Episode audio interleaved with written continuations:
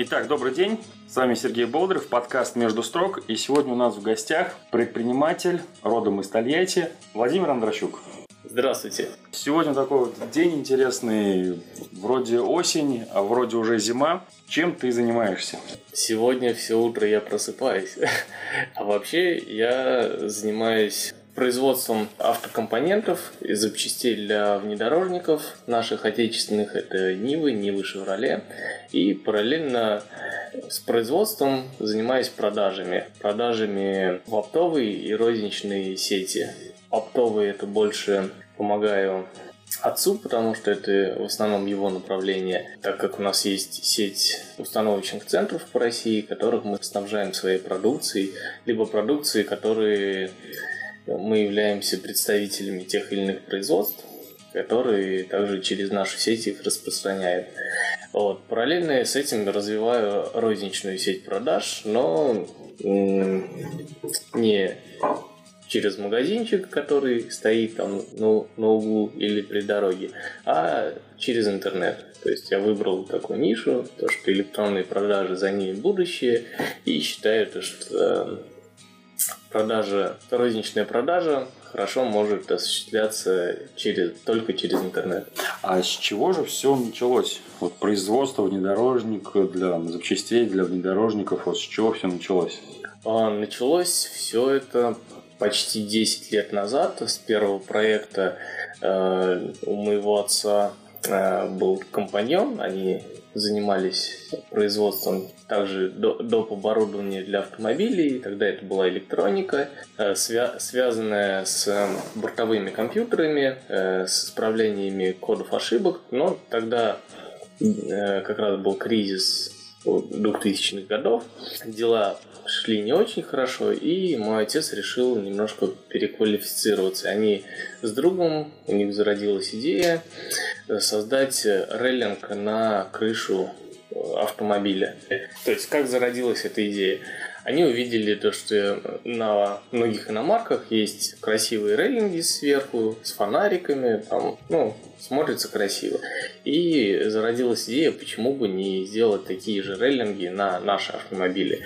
Тогда только вышла в продажу Chevrolet Niva, и вот первый проект был это рейлинги на крышу для Chevrolet Niva. Основная задача, с которой и сложность, с которой они столкнулись, э, тогда крыша, для того, чтобы установить рейлинги, све- крыша сверлилась и там, несколько часов, а то и дней э, разбиралась пол машины, ставились эти, эти рейлинги э, и потом отдавалось э, заказчику. Вот, э, изначально была идея уйти от этого и создать э, такие рейлинги, которые э, можно было, во-первых, крепить в течение 10-15 минут, и вторая проблема, чтобы, ну, чтобы это можно было делать самостоятельно. И вторая задача, которая решалась, это э, чтобы не нужно было сверлить крышу. И вот мой отец занимался как раз разработкой вот этого механизма кронштейна, э, благодаря которому этот трейлинг мог крепиться на крышу. Ну и как все получилось, вот это ноу-хау? Да, это ноу-хау получилось, несмотря на то, что разработка велась практически год э, с проектированием, с идеями, с доработками. Ушло год даже, даже более того. Но до сих пор эти рейлинги производятся, хотя и не под нашим руководством.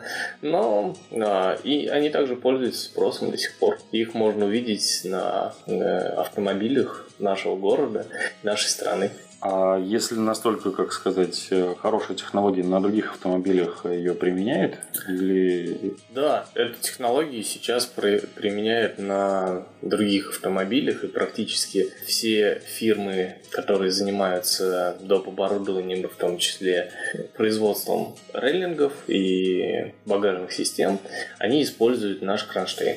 Получается, кронштейн первый вы придумали? Да. Получается, теперь на следующих моделях э, Гранта, Ларгус крыши не сверлят? Нет, крыши сверлят только на производстве. То есть, если рейлинг задуман на производстве, то крыша сверлится прямо на производстве и устанавливается заводской рейлинг. Но если машина вышла без рейлинга и есть тюни- э, фирмы, занимающиеся автотюнингом и занимающие производством э, рейлингов и доп. оборудования, то они производят рейлинг со специальным кронштейном, благодаря которому не нужно сверлить крышу, а можно с помощью него установить э, рейлинг на крышу. А, Здорово. А почему, чем дальше пошла вся разработка? Почему ну, на дальнейшей линейке не делать? Или там запатентовать этот э, рейлинг, ой, нет, этот кронштейн? Ну, время упущено. А, Вот, а в, на- нашей стране все делается... Ах, ладно, не будем о грустном. Ну, правильно я понимаю, можно было сделать какой-то патент или там лицензию или еще чего-то, и чтобы вот кронштейн был засертифицирован, и только вы могли его использовать. Да, можно было это сделать, но если бы знали то, что будет пользоваться наше изобретение и наша идея таким способом, конечно бы сделали патент, ну а так, можно сказать, сделали большой подарок производителям. Здорово. Получается, российский автопром приобрел еще одну фишку, благодаря которой он может делать что-то логичное и, и быстро. Да, весьма. И гордость распирает. А здорово. А чем, чем еще, вот помимо рейлинга, ваше производство, ваша компания, может, еще что-то изобрела? Какое-то ноу-хау? Это одно из или... Ну вот сейчас мы занимаемся разработкой и производством порога для Ларгуса. Наше производство российское, ничего плохого не хочу о нем сказать, оно развивается и очень бурно и выйдет на хороший уровень рано или поздно. Но визуально все равно есть недочеты. В каждой машине есть что подправить, как э, автозавод выпускал заготовки, над которыми можно дальше экспериментировать. В принципе, такая тенденция продолжается. Вот, и тот же Ларгус хороший автомобиль, но есть нюанс, ко- который все видят, кого-то раздражает, кто-то махает рукой, Э, но порог, который снизу, э, у него сварной шов на пороге, он в районе двух сантиметров, он реально выпирает. Там сделаны два те- технологических отверстия, которые ну, страшненькие, но ну, с ними как-то можно мириться. Вот. Мы придумали порог, который будет продолжать форму кузова, закрывать вот это э, э, вот этот шов сварной, и он также крепится элементарно э, четырьмя болтами. Этот порог крепится с помощью кронштейнов четырьмя болтами, и этот порог не железный, а алюминиевый. Специальный алюминиевый профиль, который не просто круглая или прямоугольная труба, а имеет э, красивую форму, которая продолжает геометрию кузова. И этот э, профиль, он не выпирает за пределы кузова, что позволяет не пачкаться, когда выходишь, и в то же время является таким красивым дополнением. А почему бы этот порог на производство не предложить им, чтобы они сразу всем, всем на все автомобили ставили, чтобы все автомобили были красивые? Но это, чтобы зайти на производство, нужно довольно-таки большие вложения. Ну, то есть, грубо говоря, наша система производства и наша система э, поставок работает сейчас, то, что ты должен поставить сейчас, получить оплату через какое-то время. И порой это время доходит до двух-трех месяцев. То есть, грубо говоря, ты 2-3 месяца поставляешь за свой счет, а потом получаешь э, компенсацию. То есть все будет оплачено, то есть никто кидать не будет, потому что все подтверждено договором и заверено договором. Но ждать, э, то есть, э, грубо говоря, ты должен месяц производить партию, чтобы следующий месяц поставить, чтобы производить еще. Ну, то есть, три месяца поставляешь за свой счет, плюс месяц ты производишь тоже за свой счет. То есть, четыре месяца бюджет, а объем довольно-таки большой.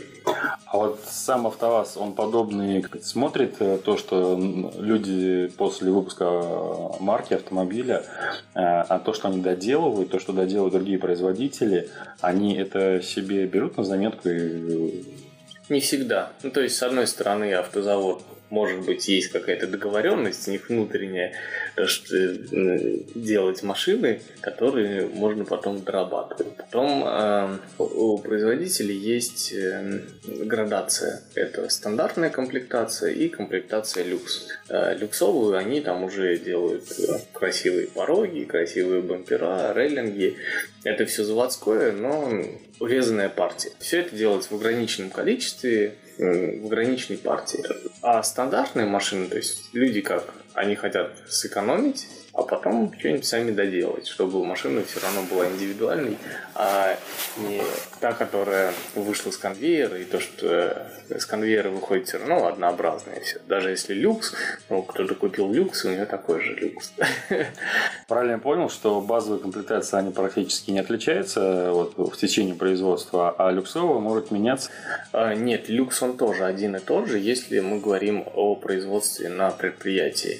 Э, в то же время, если э, занимается отдельная тюнинг-компания, которая производит несколько вариантов э, тюнинга для автомобилей, то здесь ваш стандартный автомобиль могут украсить или нарядить по вашему вкусу. Ну, это уже вот более, больше да. индивидуальный заказ. Да, да, да. Хорошо, это вот касательно того, чем ты сейчас занимаешься. Ну, вот покопавшись в твоей истории, я вот нашел такой факт, что ты однажды всей семьей э, покинул родину и уехал на чужбину страну под названием на три буквы США, и даже какое-то время ты там жил. Да. Но да. вот сейчас, смотря тебе в лицо, я понимаю, что ты живешь в России, и вот если бы, несмотря на всякие текущие политическую погоду, можешь сказать, почему же тебя все-таки, почему ты здесь, в общем? Люблю Россию. Не, на самом деле э, Америка очень красивая страна, и в плане визуального восприятия она, конечно, притягивает то, что своей грамотностью. Но есть большое различие. То, что в России красота, она более настоящая. То есть она не подвержена облагораживанию. То есть вот есть там гора с лесом. Вот он, вот какой он есть, вот каким его природа создала, вот такой вот он красивый стоит. Вот в Америке немного по-другому. Там есть парки, зоны отдыха. Даже если ты приезжаешь, едешь в горы, там есть тропинки, по которым ты гуляешь, которые протоптаны. И забраться куда-нибудь в дикую природу там довольно-таки проблематично и стоит на самом деле очень больших денег. А если ты хочешь просто приехать отдохнуть и в, горы, то, ну или в горы, или на природу, то везде только по тропинкам, шаг, шаг вправо, шаг влево, расстрел. Вот, в России у нас вышел, куда увидел, туда пошел. в, этом, в этом плане, конечно, приятнее. В то же время, как работают коммунальные службы, как работают э, городские службы, какая чистота в городе, она, конечно, подкупает. Э, правила соблюдаются, газоны стригутся, ну, это не может подкупить. Но в то же время, не знаю, Россия роднее. К тому же я был и в Соединенных Штатах Америки до того, как был еще совершеннолетним. И, э, конечно, мой голос то, также учитывался, при том, когда мы принимали решение вернуться обратно.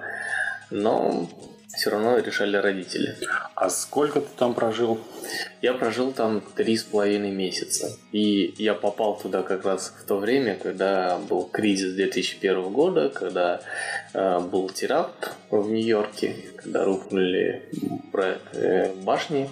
И в это время в каком городе был? Я в это время был в городе Белленхейм. Это западное побережье Тихого океана. Ну, западное побережье Соединенных По названию как будто Германия. Возможно, ну, Америка же строилась разнонационально. Ну да, там и Москва есть, и Санкт-Петербург. Да, почему бы и нет. Вот, и, и Токио, наверное, там, или там Тольятти. Да, почему бы и нет. Вот ты, пожив три с половиной месяца, ты как-то окунулся в эту культуру, а что ты из нее, возможно, несешь сейчас с собой, либо что ты, ну, точно не можешь забыть и хочешь, чтобы это было в России? Ну, про природу я понял. М-м, хороший вопрос. Просто это было настолько давно, сейчас бы вспомнить. О, вот это задача. Ну, ясно, что то, что мы видим по телевизору, вот там все крутые полицейские, там э, и все прочее, это все, там они все там дерутся, либо смотришь на подростков, они все э, безбожно бухают с утра до вечера. А, ну, я так полагаю, что реальность немножечко по-другому. И что вот из этого самого интересного хочется взять? На самом деле в системе Соединенных Штатов очень много чего интересного. Интересно построена система образования, интересно построена система автомобильных дорог, интересно построена службы городские, как устроены. Потому что реально милиционеров толком нигде не увидишь. Но когда они нужны, они идут как То есть парадокс, но вот так оно и есть все улыбаются, все уважительно к тебе относятся. С одной стороны, видно то, что ну, особенно когда был теракт, это было очень видно, когда э, чувствуется наигранность. То есть э, люди привыкли э, уважительно относиться друг к другу, привыкли улыбаться друг другу. Но когда горе, когда не до улыбок, и когда диктор на телевидении говорит серьезные вещи, и видно в глазах серьезные вещи. То, что она сопереживает, сочувствует погибшим и не понимает, что происходит, и в то же время, как только она перестает говорить, э, у нее сразу появляется улыбка во все лицо. Это, с одной стороны, дико, а с другой стороны, понимаешь, то, что система приветливости, она уже очень сильно наигран. То есть э, нету искренности. Вот это вот сильно ну, не подкупает. То есть э, хорошо то, что мы можем, ну, мы должны улыбаться друг другу, мы должны приветливо э, быть приветливы друг с другом. Но круто, когда это не наиграно, когда это искренне, когда есть желание это делать. Ну, многие говорят, что после нормального проживания э, на Западе, практически в любой стране, будь то Европа, Америка, по приезду в Россию вот, россияне кажутся угрюмыми, э, что у них все плохо и так далее. Вот у тебя был подобный шок? Ну нет. Э, видишь, еще раз повторюсь, то, что я довольно-таки мало общался именно с американцами, хотя я учился в школе в то время, но в то же время большую часть проводил со своими родственниками, э, со своими братьями. Которые, не, которые не улыбались по привычке. Нет, не то, что не улыбались, но они были приветливы. Ну, в семье всегда все хорошо. А когда ты выходишь из семьи, ну, ну, то есть, когда я жил в Америке, в основном общался только с родственниками, где всегда добродушная, приветливая обстановка. Вот, и очень мало, мало общался с людьми, которые э, вне дома.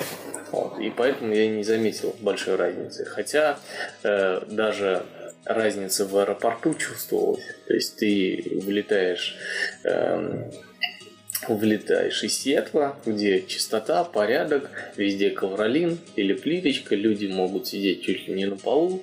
Э, ну, чистота как дома. Ты прилетаешь в Шереметьево, где кругом грязь, грязная плитка, кафель, чурбаны ходят, предлагают свои услуги такси. Вот, это, конечно, так, как кушак воды вылили холодный. А вот сейчас, спустя лет, ну, больше 10 лет прошло, Россия меняется или все так же? Да, Россия меняется и меняется к лучшему. Это может быть не так сильно заметно, но она меняется. Улучшаются дороги, э, на улицах становится чище. Тот, кто хочет это увидеть, он это видит. По сравнению с тем, то, что было раньше, я вижу изменения.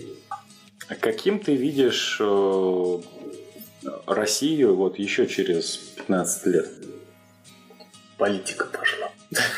Не обязательно политика. Можно говорить про дороги, если они не про политику. Или про автопром, который не про политику.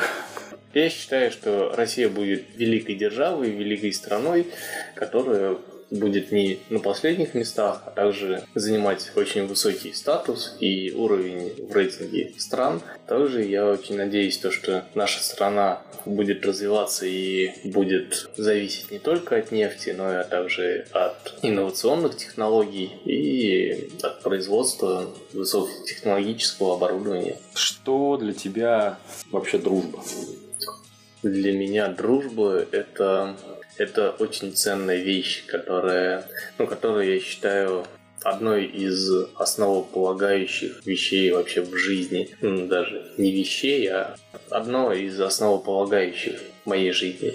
Я очень люблю дружить, очень люблю заводить новые знакомства, люблю узнавать людей. Чем для тебя дружба отличается от просто отношений или просто знакомых? Просто знакомые и отношения с людьми – это очень важная составляющая жизни. Но знакомства, порой мы заводим деловые знакомства, порой мы заводим нужные знакомства или знакомства просто по фану. Хочется познакомиться. Пошел, познакомился, пообщался и разбежался. Дружба немножко другое. Я ее позиционирую как нечто большее. Э, дружба, во-первых, должна провериться временем, и не каждого человека назовешь другом даже после такого испытания. Вот. Но э, есть друзья, которые, ну, пройдя это испытание, временное, они действительно остаются очень надолго, практически навсегда, и никакие сложности, катаклизмы, кризисы ну, настоящую дружбу не сокрушат. Ну, получается, дружба это примерно как коньяк, с каждым годом она крепчает. Да, да, да, да, да. А вот если, ну, не знаю, говорят, что если дружба вдруг распалась, то ее на самом деле и не было. Как ты относишься к такому? Нет, я так не считаю. Я думаю, это что настоящая дружба может быть. Почему разбегаются люди? То, что каждый человек, мы на протяжении своей жизни растем. Кто-то растет быстро, кто-то растет медленно, и в какой-то момент мы можем расти параллельно, и нам комфортно друг с другом. И мы дружим, и мы общаемся, но в какой-то момент э, кто-то из нас растет в одну сторону, кто-то в другую сторону. И ну, в этот момент, э, ну, в, в один момент может наступить ситуация, в которой ты выбираешь. Либо ты хочешь остаться и сохранить отношения, либо тебе нужно их расторгнуть. Вот. В основном, я думаю, это выбор, и выбор зачастую э, наш личный эгоистический. Ну, то есть, когда ты считаешь то, что ну, да, как-то так. Ну, можно же, ну, как дружба, осталась дружба, просто, ну, временно перестали общаться, либо перестали общаться, ну, не так близко. Да. А спустя какое-то время а, дружба, она как не то что восстанавливается, но воз, ну, возникает э, заново. Да, я с этим согласен. Э, и у меня в жизни были такие ситуации, то что вроде вот-вот общались, конфликт, разошлись, но спустя какое-то время простили друг друга, восстановили общение и общаемся даже лучше, чем раньше. И такое может быть.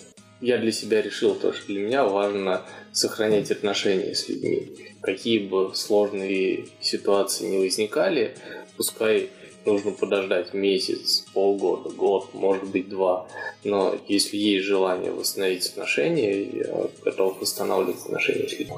И тогда с тебя, вот я смотрю, общаясь с тобой, ну, ты такой ну, чемпион по общению чемпион по дружбе. Вот как от чемпиона по этим двум вещам, а, дай, пожалуйста, два совета нашим слушателям по тому, как легко знакомиться, как заводить новые знакомства, и второе, как развивать дружбу. В чем основной секрет? Ну, начну со второго, гораздо ближе для меня. Чтобы у тебя было много хороших друзей, в первую очередь нужно самому быть хорошим другом. То есть, если ты хочешь, чтобы люди к тебе относились по-доброму, относись к ним по-доброму. Ну, то есть... Э... Секрет прост. Секрет прост, да. Э, Секретный ингредиент. Да. А как общаться с людьми? Это немножко смелости, немножко доброты, немножко э, честности и вуаля. А немножко честности, смелости и доброты. Да. Перемешиваем и э, коктейль знакомства готов. Да, Ну, то есть основное, э, чтобы познакомиться с человеком, мы э, боремся с самим собой. Нам хочется познакомиться, но мы боимся. Для этого нам нужна смелость. Эм, нам нужна искренность, э, чтобы мы точно понимали, чего мы хотим от человека в нашем общении. Э, мы хотим завести бизнес-контакт, мы хотим завести знакомство э, на короткое время, или мы хотим завести там, хорошего друга или человека, который нам поможет э, в каком-нибудь деле. Ну, то есть очень важно быть честным с самим собой. И второе – доброжелательность. То есть, э, если даже человек тебе нужен для какого-то дела, э, к нему можно подойти и попросить его об этом. И кто его знает, может быть, он станет хорошим другом вот, а для любителей более крепких напитков наш совет – будьте более добрыми. Да. И тогда ваш, э, ваша дружба будет как такой многолетний... Коньячок. Коньячок. Напоследок слушателям что-нибудь скажешь? Пожелание какое-нибудь? Пожелание. Счастья вам, дорогие друзья. До встречи в следующих выпусках. Слушайте подкаст «Между строк». Сергей Болдырев. До свидания.